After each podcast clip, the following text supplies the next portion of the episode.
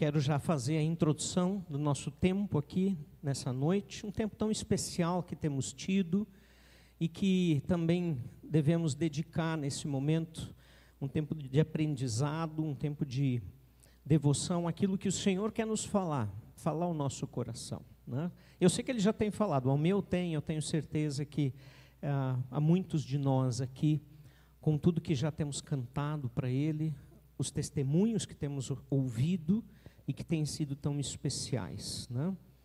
E uh, é muito bom fazer parte de uma comunidade, de um grupo de pessoas que servem a Deus e buscam esse Deus.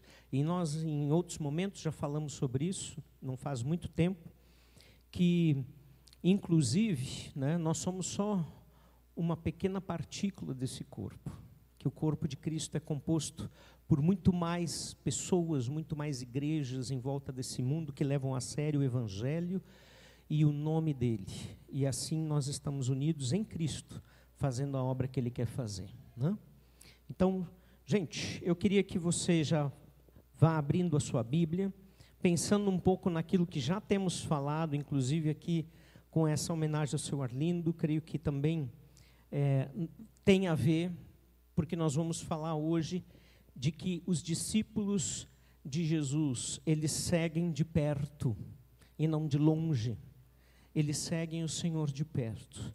E que o discípulo do Senhor, ele é chamado para segui-lo, sim, cada um de nós, de alguma maneira, com alguma tarefa, com alguma função, né? É, dirigindo um carro, levando pessoas, e aliás, uma coisa que não foi dita aqui, o seu Arlindo também era aquele que levava os missionários para tudo que é lado, né? onde pregava e tudo mais. O Lowell Bailey, o Samuel Harms, né? essa turma que veio início que, e que o, o seu Arlindo estava sempre, o seu Arlindo estava sempre é, é, conduzindo eles nos nossos caminhos da época aí, não asfaltados, né? E que precisavam chegar nos lugares para pregar a palavra de Deus, né? O chamado do Senhor Lindo está muito claro para nós, a forma como ele serviu. A pergunta que talvez tenhamos que nos fazer essa noite, o nosso chamado está claro para nós mesmos? De como devemos andar perto de Jesus, como devemos segui-lo e servi-lo? Né?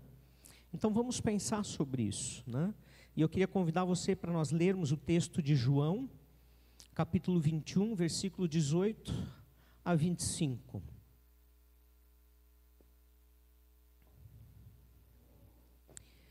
É o final do capítulo, final do Evangelho de João, e as últimas palavras, e que tem muito para nos dizer nessa noite.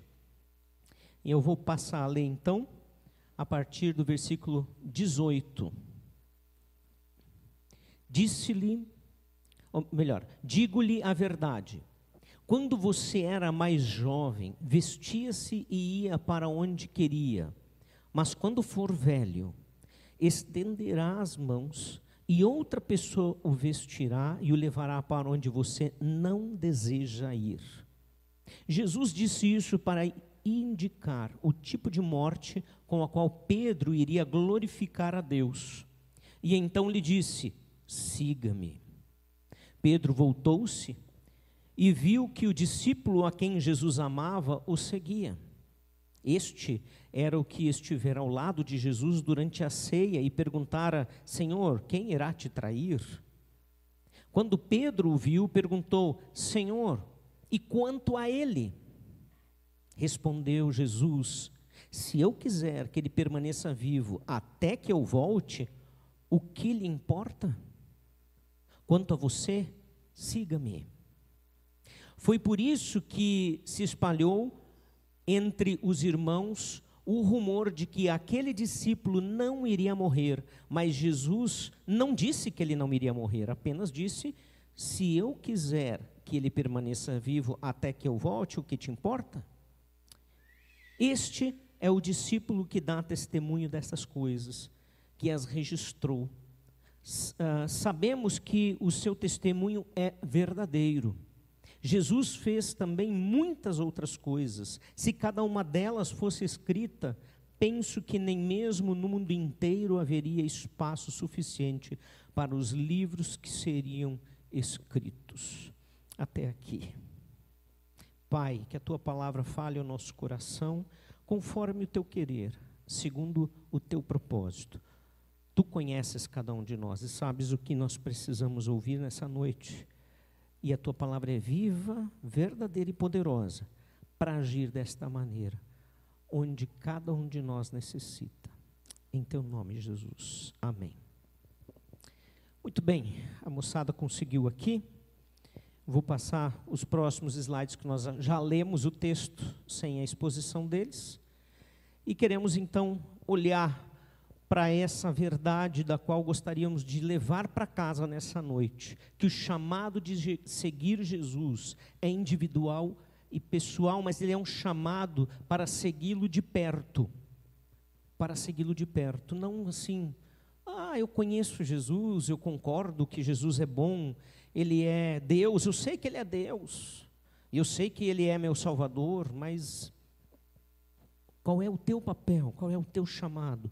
O nosso chamado é para segui-lo de perto e ele vai fazer acontecer aquilo que ele acha que nós precisamos, de como nós podemos servir, né? E olhando para esse texto, então, nós queremos olhar é, e olhar para três razões sobre a importância do seguir Jesus de perto, que o texto apresenta para nós. Né? E a primeira delas eu cheguei a comentar com você, e que tem muito a ver com o nosso Pedrão, né? e eu estou usando os personagens novamente do The Chosen, né? e uh, o chamado de seguir Jesus, ele é individual e pessoal, ele é intransferível. Cada um de nós tem um chamado especial. Nós podemos nos identificar em áreas, em funções, mas Deus age em nossa vida e através dela, especialmente, de uma maneira única. Isso precisa ser compreendido. Né? Então, vamos pensar um, pouquinho na questão histórica. Uh, parece que Pedro ele teve realmente o fim uh, do qual ele tanto fugiu que foi a cruz. Né? Você lembra que Pedro foi aquele discípulo que seguiu todo o trajeto da Via Crucis, desde a Quinta-feira Santa, é, olhando Jesus, sofrendo, apanhando, inclusive negando ele incisivamente por três vezes, e logo canta o galo anunciado por Cristo, quando ele disse: Senhor, se for o caso, eu morro por ti. E Jesus diz: Pedro, Pedro, ainda esta noite tu me negarás por três vezes antes que o galo cante. Maldito galo cantou.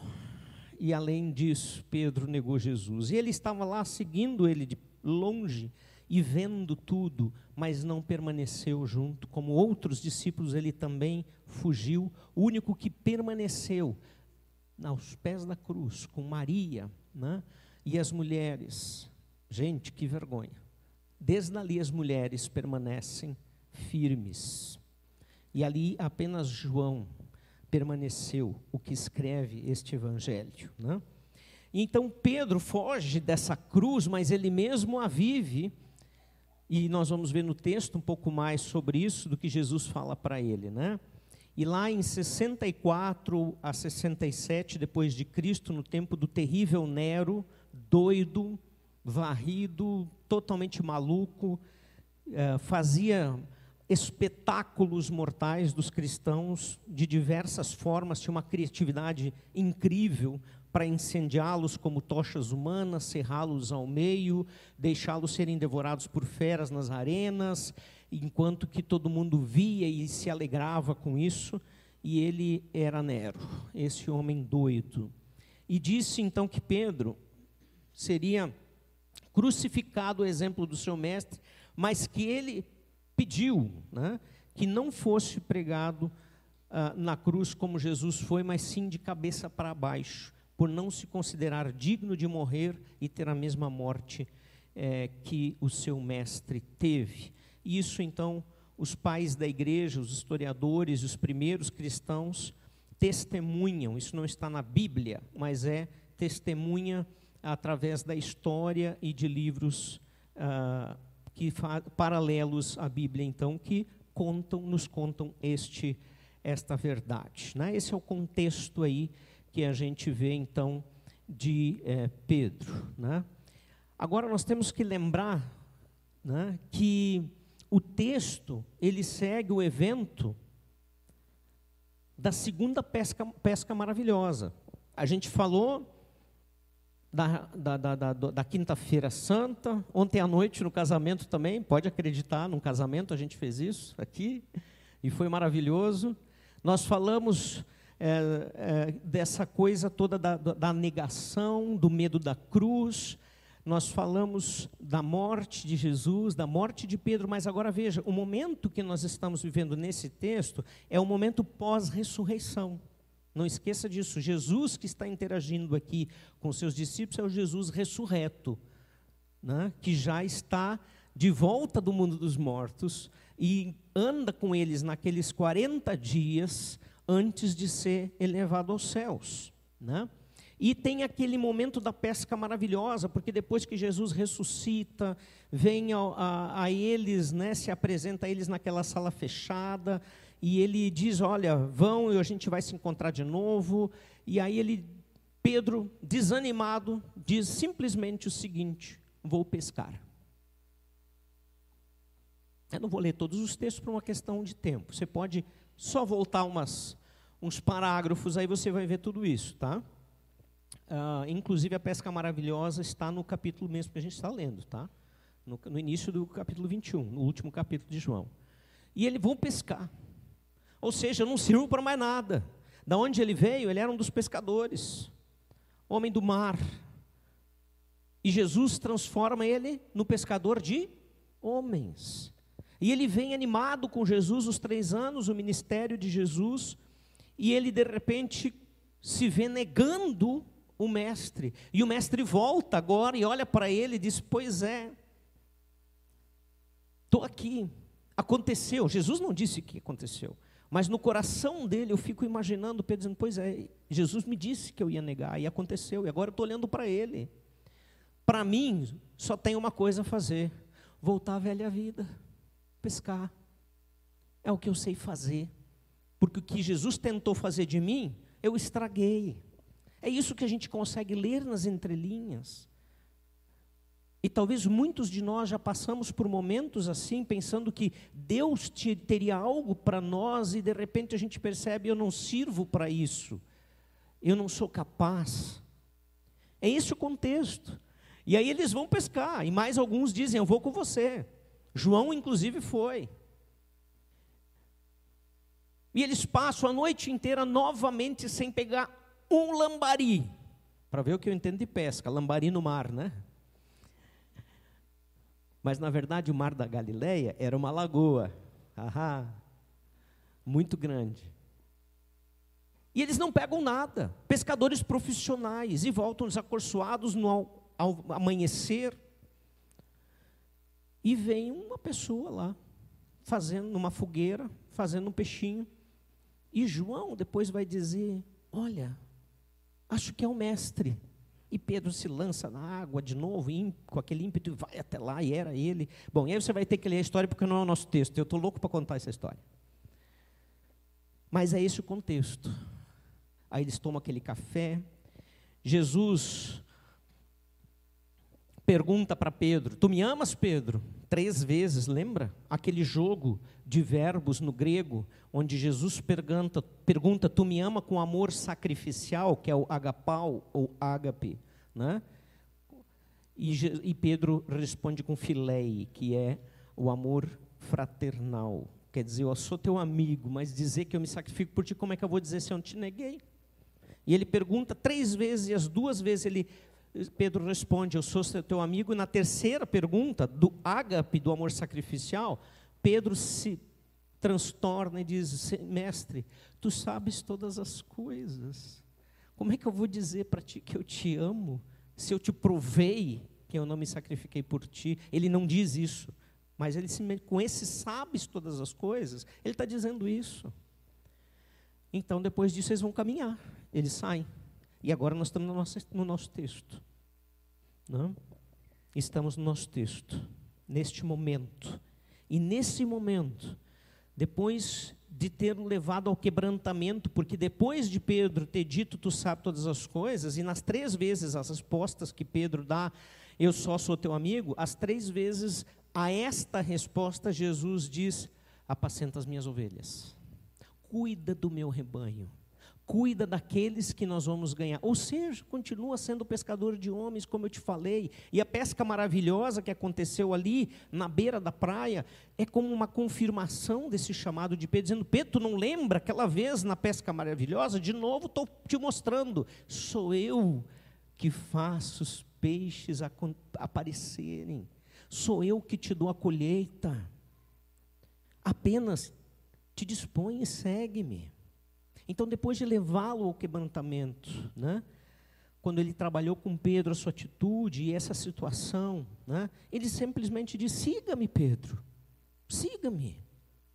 Como se dissesse: é hora de trabalhar, é hora de parar de lamentar o teu erro, o teu pecado, é hora de dizer, de entender que eu te perdoo, que eu morri naquela cruz por ti. E que agora eu quero te usar simplesmente assim, Pedro como você é, falho, pecador, mas contrito, arrependido. E ele está ouvindo isso. E eles estão caminhando, diz o texto que eles estão caminhando. E de repente ele dá aquela né, olhada para trás assim, né? E quando ele olha para trás, ele vê João seguindo Jesus, porque era o que João sabia fazer seguir Jesus de perto e João atrás deles. E ele olha e vê quem? O discípulo a quem Jesus amava. E ele diz: Senhor, e quanto a ele? Esse aí, o camarada aí. Quanto a ele, como é que vai ser? O texto aqui deixou claro, né? inclusive da morte que Pedro ia ter. Nós vamos ver isso um pouquinho adiante. Né? E ele diz: e quanto a ele, O que, que Jesus responde? O que te importa? Senhor, e o José, que vai na igreja e está vivendo daquele jeito, o senhor não vai fazer nada? O que te importa? Segue-me. Senhor, mas é a Maria, aquela fofoqueira. Tem alguma Maria aqui? Eu troco o nome daí. Não? Aquela fofoqueira. Senhor, ela diz que é cristã. Isso é religião, isso é cristianismo, isso é coisa nenhuma. O que te importa, a Maria? Segue-me. É isso que ele falou para Pedro, é isso que ele fala para ti, para mim hoje. Nós vamos ter pessoas pecadoras na nossa volta. Eu não gosto de fazer aquela coisa de dizer, olha para o lado e diz para o seu irmão que, né? Você já viu, né? Eu não, não vou condenar quem faz, tá? Mas eu não gosto de fazer. Mas se eu fizesse hoje, eu ia dizer assim: olha para o lado e chama o teu irmão de pecador. Vamos fazer? Por que não? A gente só quer ouvir coisa boa. O que nós somos, a gente não quer encarar. Olha para o lado e abençoa teu irmão, diz que ele é vitorioso. Tu és um vitorioso. Eu não vou condenar. Mas por que nós não encaramos quem nós realmente somos? Como Jesus olha para nós e nos perdoa, gente. Quanto a Ele, o que te importa? O que te interessa? Eu sou o Rei dos Reis, só me segue, Pedro. Só isso. Jesus estava confirmando o chamado pessoal de Pedro, dizendo-lhe: esqueça o galo, esqueça o galo. E aliás, eu já preguei esta passagem do galo aí, né? E vou dizer para vocês, né? Eu já falei isso. Fica imaginando Pedro toda manhã que cantava o galo, ele lembrava do pecado dele. Toda manhã com vontade de passar o facão no pescoço do galo. Porque o galo lembrava do que ele era, pecador. Pá, eu fiz aquilo com Jesus. Ou não acontece contigo? Comigo acontece. Quando marcas que eu deixei dos meus pecados voltam aos meus olhos, dói. Mesmo que Jesus tenha perdoado. Mas está perdoado.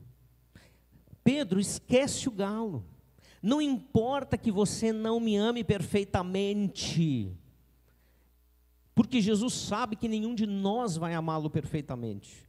Amar Jesus perfeitamente tem que ser uma meta, tem que ser um alvo a ser perseguido por nós durante a vida. Nós não vamos alcançar ele aqui.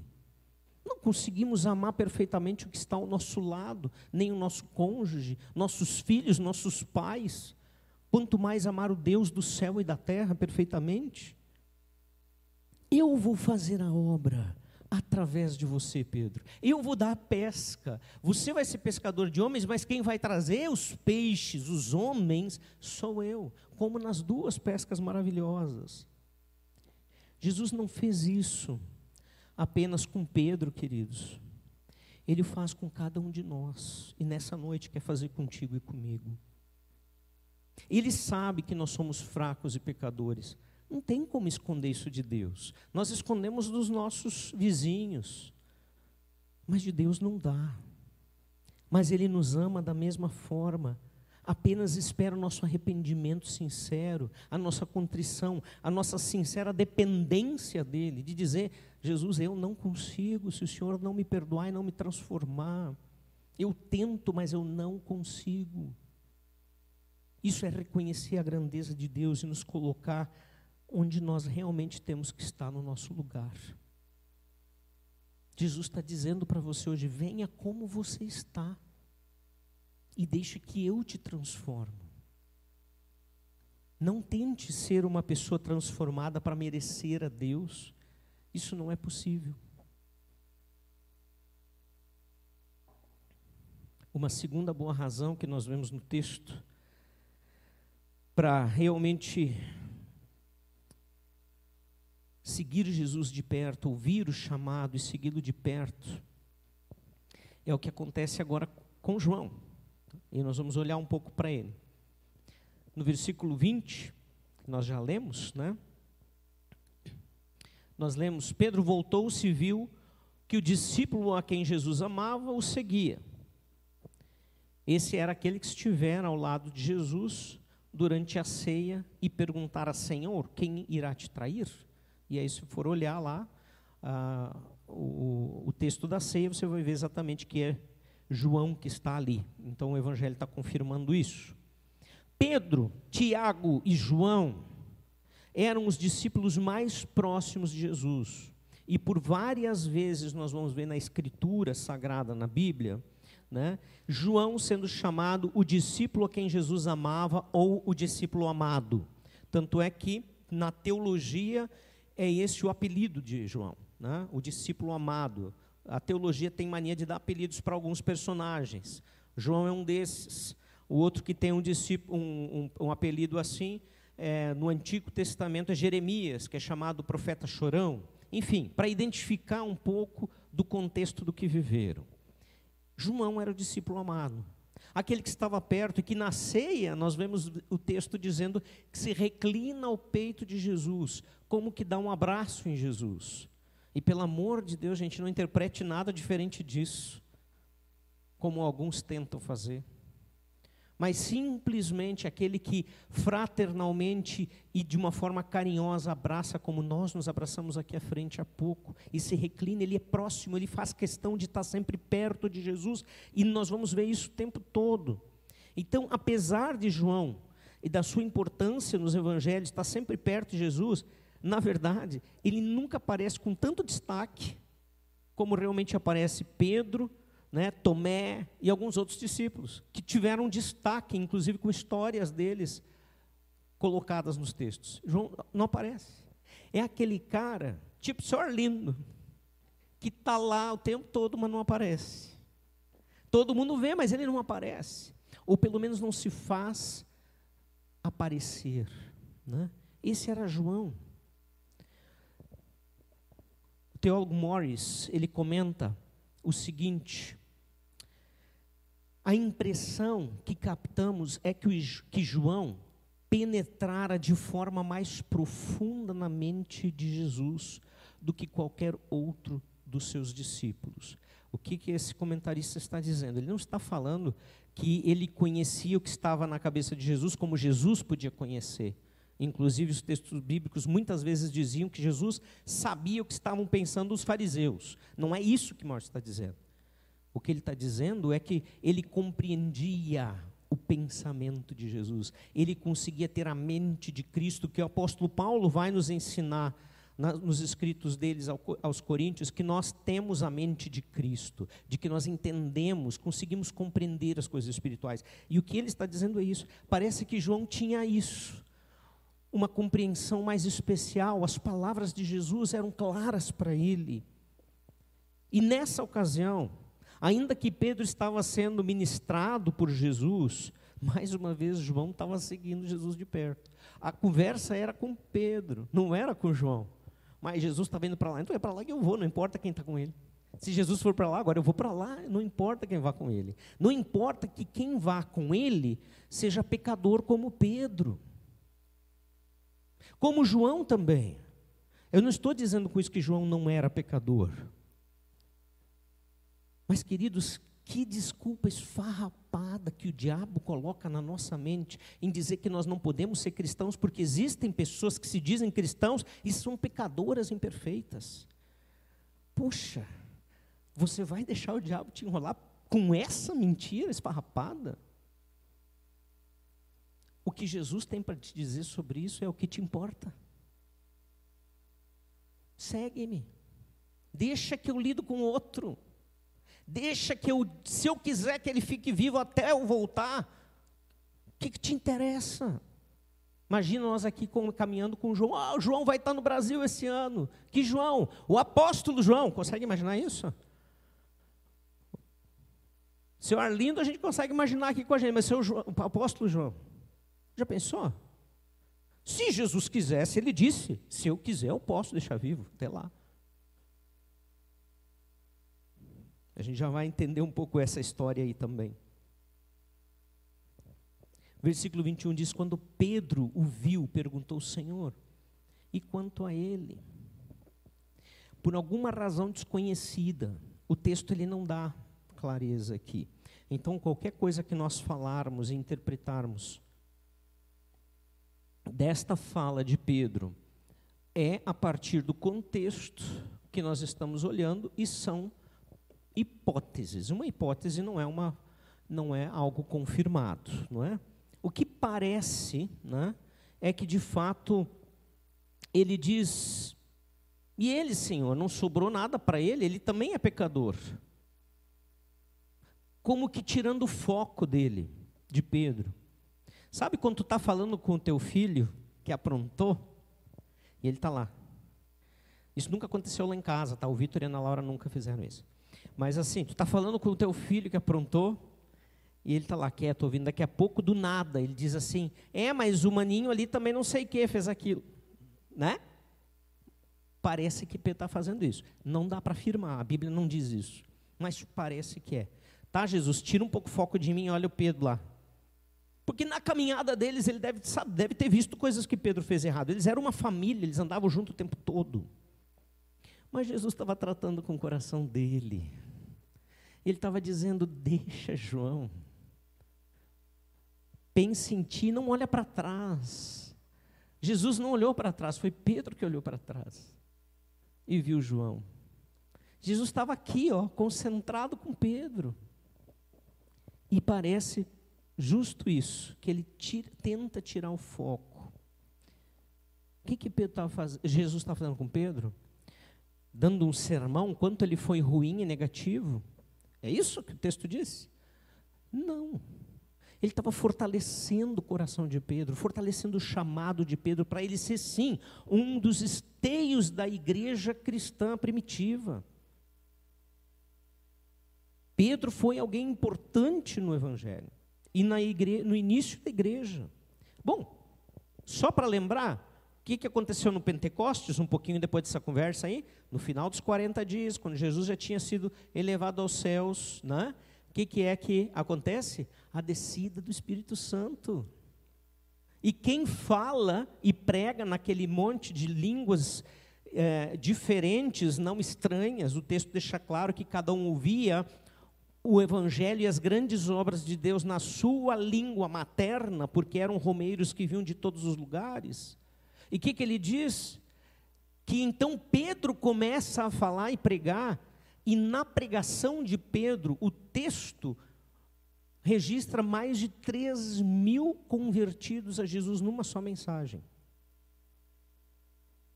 E teólogos do mundo inteiro e de todas as épocas têm dito que este é um número menor, porque se contavam apenas os homens de 20 anos para cima.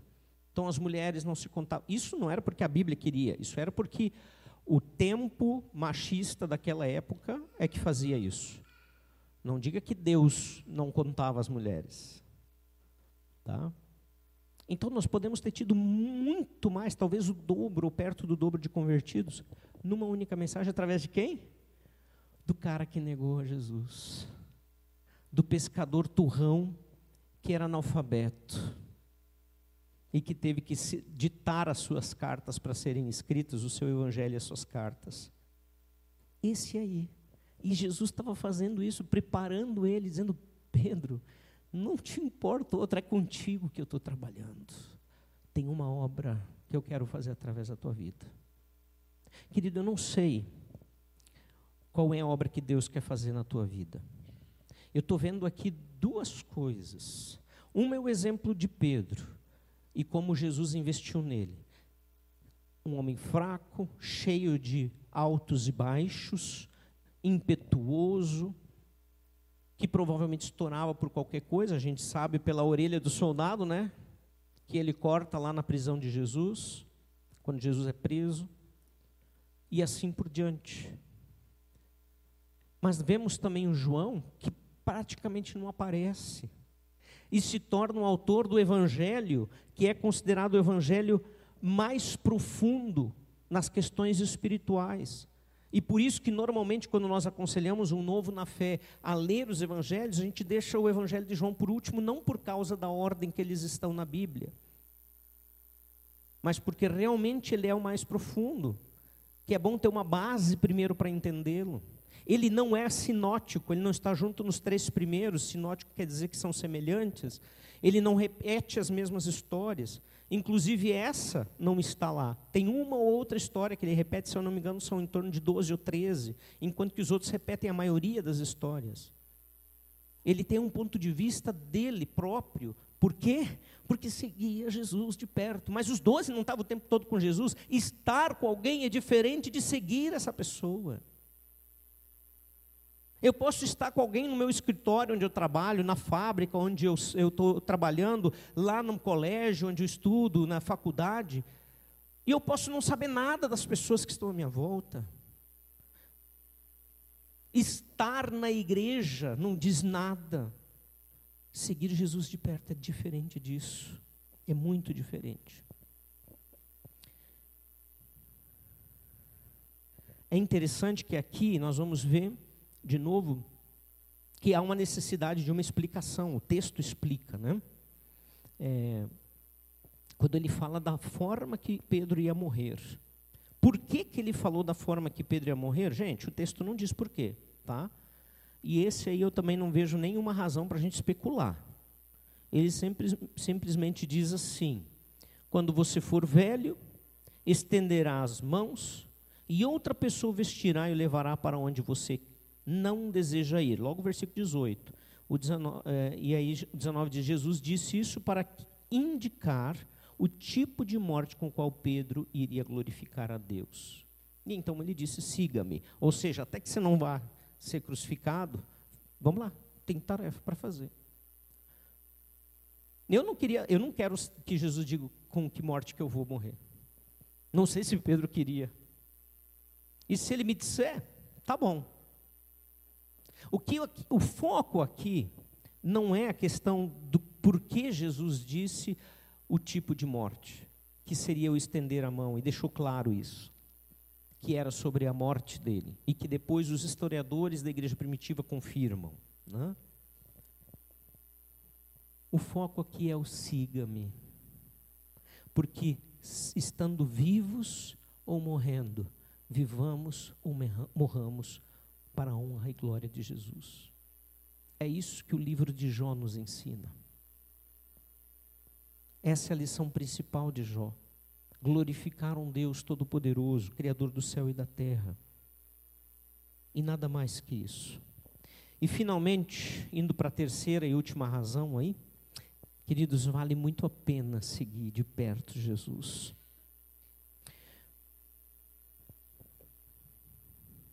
O foco que Jesus deu foi simplesmente que cada pessoa é responsável por seus atos e não pelos do próximo. Ele está dizendo, Pedro, não interessa se João vai viver até o voltar, ou se ele vai morrer de outro jeito, ou como ele vai morrer. O que se sabe historicamente, também não na Bíblia, mas historicamente, que é uma, há uma grande probabilidade de João ter sido o último dos apóstolos a ter morrido, né? É, já em avançada idade. Inclusive, ele foi o autor do livro de Apocalipse, da revelação que Jesus dá a ele diretamente, quando ele está na ilha de Patmos, se refugiando e fugindo da perseguição. O foco que nós vemos é esse: seguir Jesus de perto é sim uma responsabilidade individual e intransferível. Nós não podemos fazer isso acontecer da nossa força, nós temos que simplesmente dizer sim, Jesus, eu quero seguir de perto. E agora anda, dá os passos e deixa ele fazer a obra. Ah, mas Giovanni, tu não conhece a minha história. Tu não sabes quem eu sou. Mas Deus sabe. Não existe ninguém e nada nessa vida que Deus não possa transformar e que não queira transformar. Ele quer, mas ele não obriga. Ele olha para ti e diz o que disse para Pedro. Ele não disse, ele poderia ter dito o seguinte: Pedro, cala a boca e faz o que João está fazendo. E se fosse eu, Jesus ia dizer assim: né? Jesus só é um pouquinho mais generoso que eu, né? Ele diz: O que te importa? Segue-me. Eu dizer: Pedro, chega, fica quieto. Faz o que ele está fazendo. Só isso. Vem comigo. Faz o que ele fez os três anos andando contigo e comigo e te mostrando isso. Ele não enaltece João. Ele se foca em Pedro. E ele diz: Não importa o outro. O que importa é o que eu tenho para ti e o que eu quero fazer com a tua vida. Versículo 24 e 25, os nossos dois últimos versículos, eu quero comentar. Eles dizem assim: Este é o discípulo que dá testemunho destas coisas e que as registrou. Sabemos que o seu testemunho é verdadeiro. Jesus fez também muitas outras coisas. Se cada uma delas fosse escrita, penso que nem mesmo no mundo inteiro haveria espaço suficiente para os livros que seriam escritos. Bom, tem algumas coisas que nós temos que uh, considerar aqui. Né? Primeira, nós vamos ver que o livro de João ele é escrito na terceira pessoa. João não fala de si mesmo. Ele fala sobre si como se fosse uma terceira pessoa. Tá? E aí nós vemos bem forte essa coisa do cara que não faz questão de aparecer, que quer dizer, tá, o que importa é Deus, é Jesus, não eu e ele escreve não dando foco para ele. Mas muitos indícios e, com, e até eventos que ele mesmo escreve no livro vão nos dar a certeza de que foi João que escreveu. Mas ele mesmo não diz, como o apóstolo Paulo diz, eu, apóstolo de Cristo, Paulo, nananã, escrevo as Ele não faz isso aqui. Né? Ele escreve na terceira pessoa. Então, em primeiro lugar, a gente pode entender que é ele escrevendo na terceira pessoa a, a si mesmo. Este é o discípulo que dá testemunho dessas coisas. Este quem? Eu mesmo. E eu tô, o que eu estou dizendo é verdade. Essa é a nossa primeira interpretação, a interpretação literal, e é a que a gente deve seguir em primeira instância. Como nós não estamos tratando de um assunto que é vida ou morte, eternidade ou inferno, alguns teólogos pensam, e a gente pode considerar isso não é errado falar, que talvez estes dois últimos versículos foram escritos pelos copistas, sabe? Aqueles que fazem o papel das copiadoras hoje em dia, né? faziam na época. Hoje em dia a gente bota numa copiadora e faz as cópias do que você quiser. Né? Naquela época eram pessoas que escreviam. Né? E aí esse, diz que talvez isso está sendo dito por um copista que conheceu a verdade que Pedro, que desculpa, que João ensinou, e ele está então confirmando. Né? Não importa, independente de qual é a interpretação que você vai usar, a palavra não muda, a verdade da palavra não muda. Sim, as grandes obras de Jesus são muito maiores que nós podemos contar. Porque o próprio evangelista João inicia o seu livro, o seu evangelho, dizendo que ele é o Verbo e que todas as coisas, no primeiro capítulo, que todas as coisas que foram criadas não existiriam se não fossem por ele mesmo criadas. Ele é o Criador do mundo. E tudo o que ele fez, e muito do que ele fez nesses três anos, nós não temos aqui nesse mundo, caminhando neste mundo, no pó desta terra, nós não temos ideia, porque ele é o grande Deus que pode todas as coisas. Por isso nós podemos dizer sim que vale a pena seguir de perto quem tantas maravilhas operou na história do universo. Na tua história, na minha história, eu conheço a minha história, eu sei o que Deus fez na minha vida. Não é de se admirar que João foi o autor deste evangelho que é tão importante entre os críticos da teologia, de que ele foi também o autor do Apocalipse por ter andado de perto com Jesus por conhecer o Mestre e ouvir o Mestre. Eu não estou dizendo que você vai ser uma pessoa assim como João. O que eu estou dizendo é que nós temos que ser a pessoa que Jesus quer que nós sejamos. É isso que temos que buscar, cada um de nós. Querido, para finalizar, Jesus ele nos chama para segui-lo de perto, não para sermos religiosos. Religião não faz nada. Faz. religião faz sim. Deixa eu corrigir. Nos afasta de Deus. Porque ela faz a gente seguir rituais vazios. Mais nada. Seguir Jesus é um chamado pessoal individual. Não adianta ir de carona com a esposa. Se ela é uma mulher firme e fiel ao Senhor, ela tem um lugar dela garantido reservado. Não é pelo que ela faz que você tem. E eu não vou nem dizer vice-versa, porque a grande maioria das vezes é assim que acontece. Os homens vão na carona da mulher. Para com isso. Jesus está te chamando hoje, tipo assim, para de olhar para tua mulher. Vem e segue-me. É contigo que eu quero tratar. É através de ti que eu quero agir e viver. João foi um exemplo de alguém que buscava a companhia de Jesus, alguém que tinha um contato íntimo com o Mestre e não precisava aparecer por isso. Ele simplesmente estava lá, seguindo de perto. Quando nós cremos que Jesus Cristo é o Filho de Deus, que morreu e ressuscitou em nosso lugar para nos salvar, para nos dar a vida eterna, nós temos a salvação. Agora, isso é diferente de seguir de perto. Isso é só o começo da caminhada. Eu conheci tantas pessoas que tiveram um bom começo, mas simplesmente estacionaram e resolveram esperar Jesus voltar. Não experimentando mais o poder de Deus nas suas vidas, não sendo mais usadas por Deus na vida dos outros. O convite de Jesus é para todos, de continuarmos seguindo Ele de perto.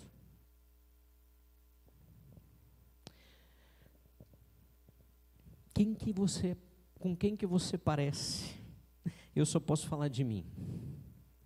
Eu sei, a Rose sabe, né? Rose, tu sabe com quem que eu pareço.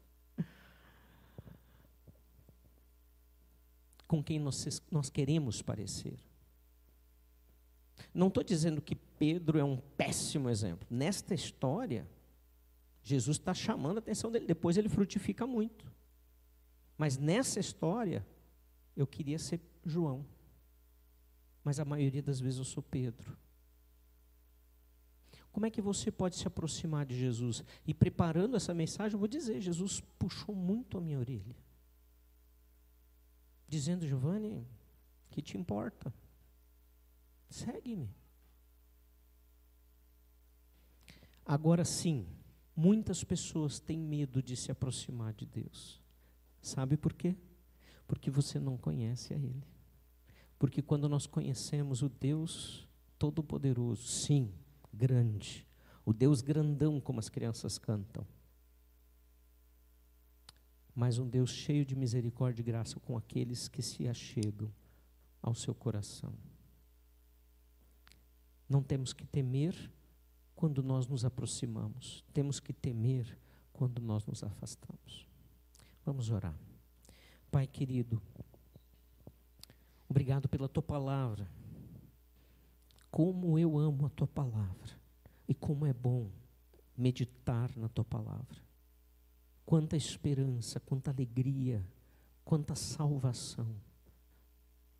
Nos ajuda e faz com que o teu Espírito Santo, que confirma a palavra nos nossos corações, faça isso na vida de cada um aqui. Como o Senhor também queres fazer na vida daqueles que ainda não te conhecem. Que o teu Espírito Santo mostre a necessidade de um Salvador para aqueles que ainda não te têm como Salvador. E que Ele ajude essas pessoas a enxergarem que nós não merecemos, que não é o que nós fazemos, é o que o Senhor já fez e continua fazendo. Obrigado pela tua palavra. Dá-nos, Senhor, uma semana onde o teu Espírito esteja trabalhando com todas as circunstâncias. Não importam as circunstâncias, o que importa é o que o Senhor quer fazer. Dá-nos uma semana onde possamos te seguir de perto. Em nome de Jesus. Amém.